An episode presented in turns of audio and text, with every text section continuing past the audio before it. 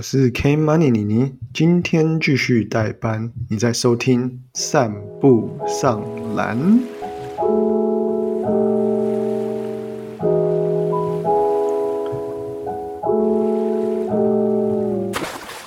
除了我以外，还有五大湖半斤半肉狗哥。嘿，这是 Chicago 哥，你的篮球播客。哎，今天只有我们两个人。没错，又要代班了。对啊，应该没有没什么问题的。好像有种没有 Jim 在，好像有种你知道，符合我们一开始录这个 Podcast 的那个核心精神，就是要去中心化，就是 每个每个拜都要让他有一点点不那么正式，可是又什么又又可以讨论一些正式的事情。我们就是在这个这个氛围下长大的。对啊，好吧，那就我们就尽快吧。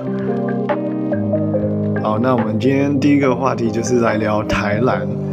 嗯，台篮的部分大概讲一下一个重点比赛，就是新北国王对上台北富邦勇士。呃，这场比赛呢是在新北国王的主场新庄体育馆比的比赛，最后新北国王是以九十五比八十三胜出。为什么这是？重点比赛呢，主要是因为我觉得，因为国王对勇士已经四连胜了，而且是四比零，勇士没有赢任何一场比赛。天敌论啊，就是怎么讲啊？就整场比赛看下，你会觉得勇士好像对国王真的很没辙。那这场比赛是在新北的主场进行，其实这种双北大战，它几乎每一场哦，在台北都是爆满，大家都有六千五六千人就是入座。观赏比赛的这个记录，那这场比赛好像也算是也算是蛮长，好像有六千五吧，也是这这个球季来讲算是票房卖的很好的一场比赛。那呃，这场比赛其实就可以看到勇士有些球迷还是表现比较低迷，像是呃我们的宪哥，还有他们的琼斯。那琼斯也在稍早就被这个富邦勇士 Thank you，他就下就已经离队了。那这个这件事情也就显示说，其实富邦在今年的洋将的调配上，好像还没有调整到像去年这么好。当然，新特利还是非常强。然后新来的 CJ 也是就 Highlight 制造机嘛，然后他也是打出他超出他的身价的表现，这这这让人蛮期待的。但是，呃，比较大的问题就是像是他们先发五号的位置，或者是四号具有。外围投射的几个洋将，塞瑟夫他现在还是在受伤的状态。那琼斯没有办法补上这个空缺，导致他们在洋将的轮替上比较没有那么多的弹性。那如果本土一哥像是张忠宪或林志杰这种球员，他没有办法接管比赛的话，其实勇士确实在队上不管领航员或者是国王这种前段班的球队，确实是没有太大的优势。所以许俊哲教练也在赛后就是有呃表达说，今年真的是。就算他第三节打完领先十分二十分，他第四节还是非常的紧张，因为每一队都有很多的不可控不可控因素，或者是每一队都有每一队的优势。那国王的优势就是我们讲过很多次，就 Q 嘛。那还有今年表现非常好的穆伦斯，嗯，那所以就这样吧，就是天敌论，就觉得国王好像打勇士就是见一次打一次。那他们接下来赛季还有四次的交手机会，我们就看接下来试试这个徐总要怎么要怎么出招，嗯。勇士队其实我觉得主要的问题，可能比较担忧的状况，就是他的胜场数只来自于五成胜率以下的球队。他对上国王跟领航员，目前还没有赢任何一场。我觉得这是需要呃特别就是注意注意的点。呃，我其实我觉得有可能就是他们就是已经二连霸了，然后可能就有点有点觉得无聊还是怎么样。我其实有去看一下，就是张忠宪。这一季的表现，就是虽然他出赛了十一场嘛，呃，然后他的其实表现比较低迷一点，然后我我觉得他他其实还在他的 prime，他的当打之年，但是就是我觉得就是可能在 P D 称霸了那么久，然后又是第一季的 M V P 啊，然后又是年度第一队，第一季的年度第一队，他其实不太需要再证明自己，所以他目前还在 chill 的状态，但是跟跟听众讲一下，他的得分从第一季的十五点平均得分十五点六四分，到这一季只有七点九分而已。然后五折，对啊，就是直接打半了嘛。他的两分球命中率，第一季有四成四到四成五之间，那他这一季只有两分球命中率只有三成五而已。然后这一季的三分球命中率特别低，就是从第一季的三十四 percent 左右，变成到这一季的十八 percent 左右。基本上他这些得分跟命中率其实都掉了蛮多的。呃，但是我觉得只要他就是认真起来，其实其实可以马上拉回来，那就是要做调整。我觉得还有一点就是，今年因为呃梦想家不要算好了，梦想家扣掉，我觉得每一队的梦想家跟新竹工程师扣掉，我觉得每一队的后场身高都有都有不错的提升，所以我觉得。勇士好像会比较摆上一些非纯控球去打控球的位置，那像赖廷人这种之前的比较多上场表现的控球位的的发挥空间就没有这么大，因为他可能身高受限嘛，但他的控球能力是一一流的。那我觉得可能勇士接下来能调整的就是把正确的球员放在正确的位置，我觉得他们还是可以冲击总冠军的，我觉得没有没有太大问题，对吧？因为刚刚会讲说梦想家跟工程师是因为。诶，其实梦想家的林俊杰他并不是先发的球员，但是他的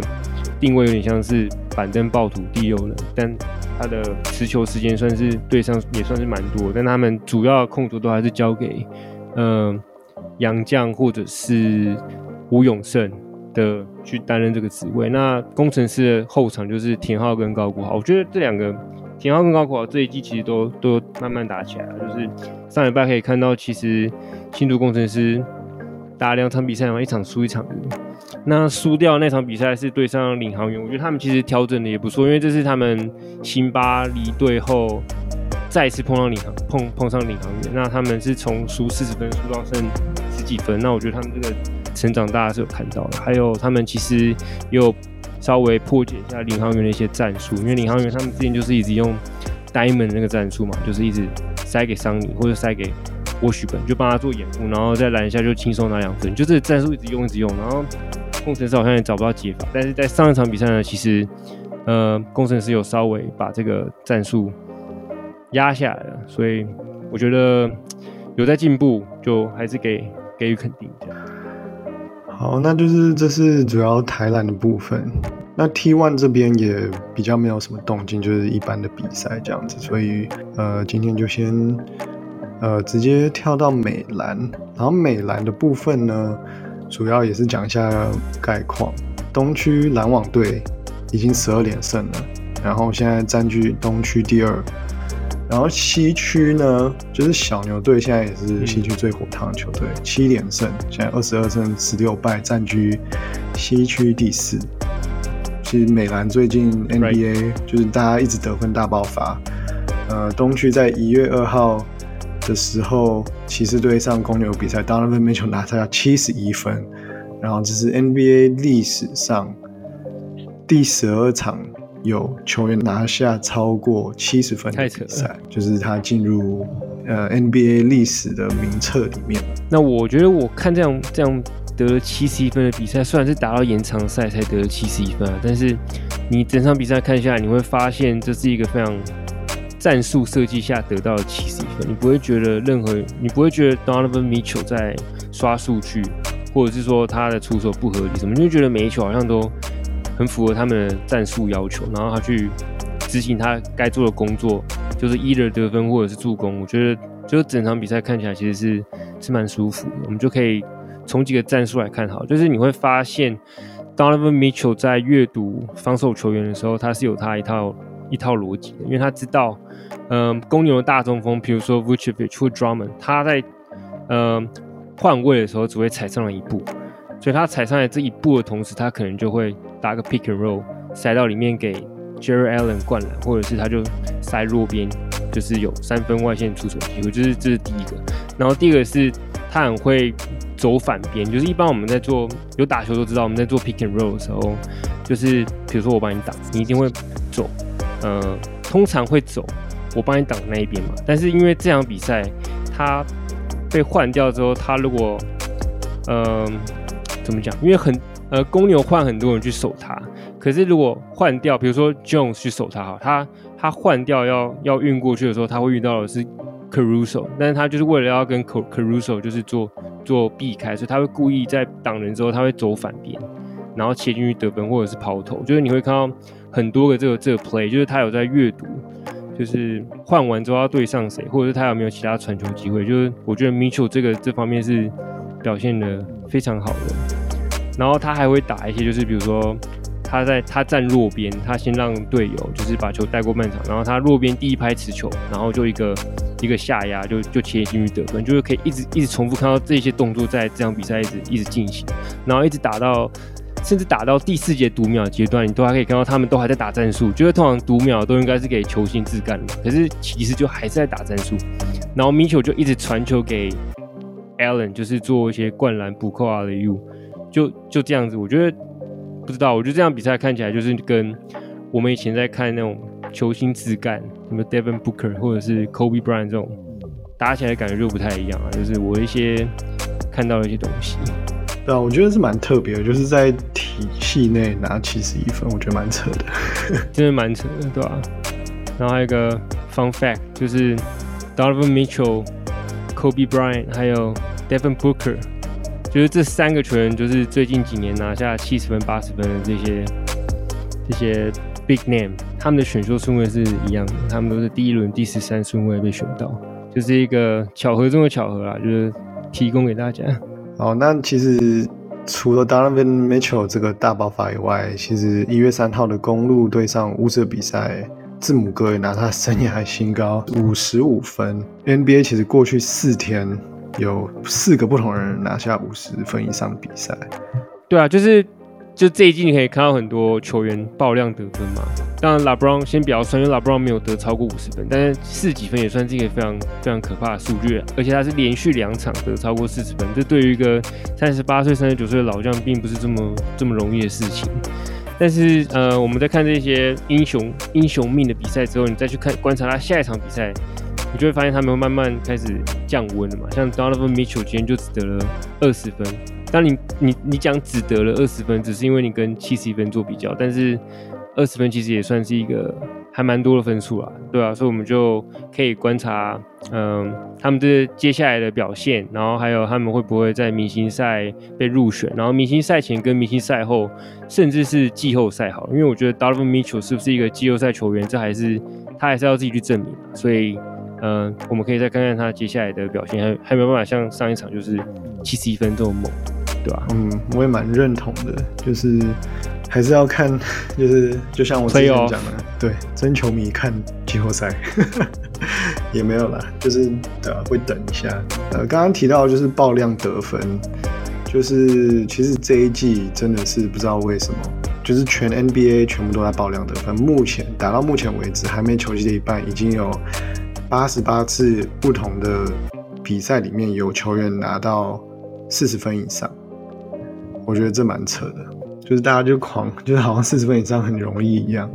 就随便打一打就拿四十分。其实，呃，我觉得可能主要就是他们球员的进攻技术有提升，而且我觉得这是主要就是大家在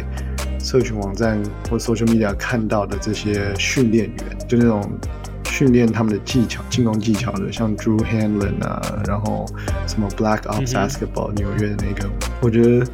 这些都是有在帮球员提升，就他们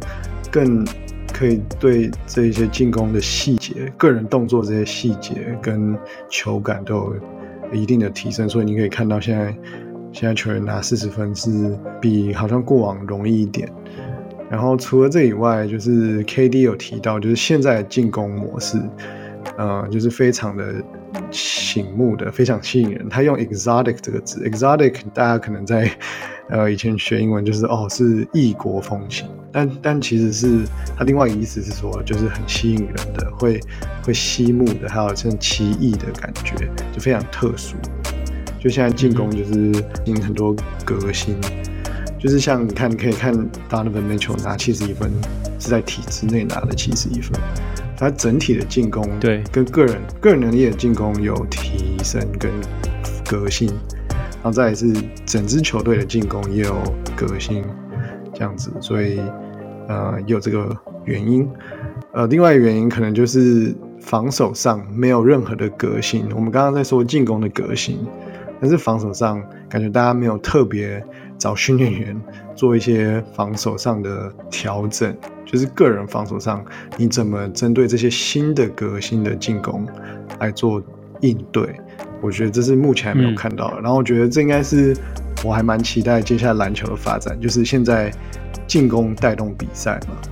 对，就是这么多 innovation，这么多革新。但是我想看到针对这些进攻，大家能够想出来的防守的一些技巧啊，还有除了个人技巧以外，还有整队的防守布阵，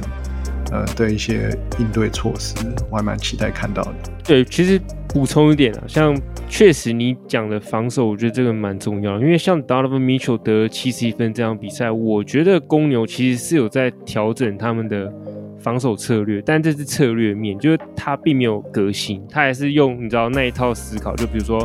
哦，那我们弱边要补防啊，或者是我们 O switch 的时候要要怎么去站位啊，就是这些你可以你可以看到他们下半场，就是 Donovan Mitchell 开始抓狂的时候，因为其实 Donovan Mitchell 上半场打的还好，他是到第三节后半开始爆砍的，那你可以看到他们确实有改变，但是效果看不到嘛，反而你这样。就是很传统式的去去辩证，Donovan Mitchell 是越打越疯，对吧？所以我觉得这确实是可以，确实是可以可以嗯，可以关注的重点就是怎么训练防守。那这场比赛其实我觉得这是 Donovan Mitchell 他的生涯上的一个加分题，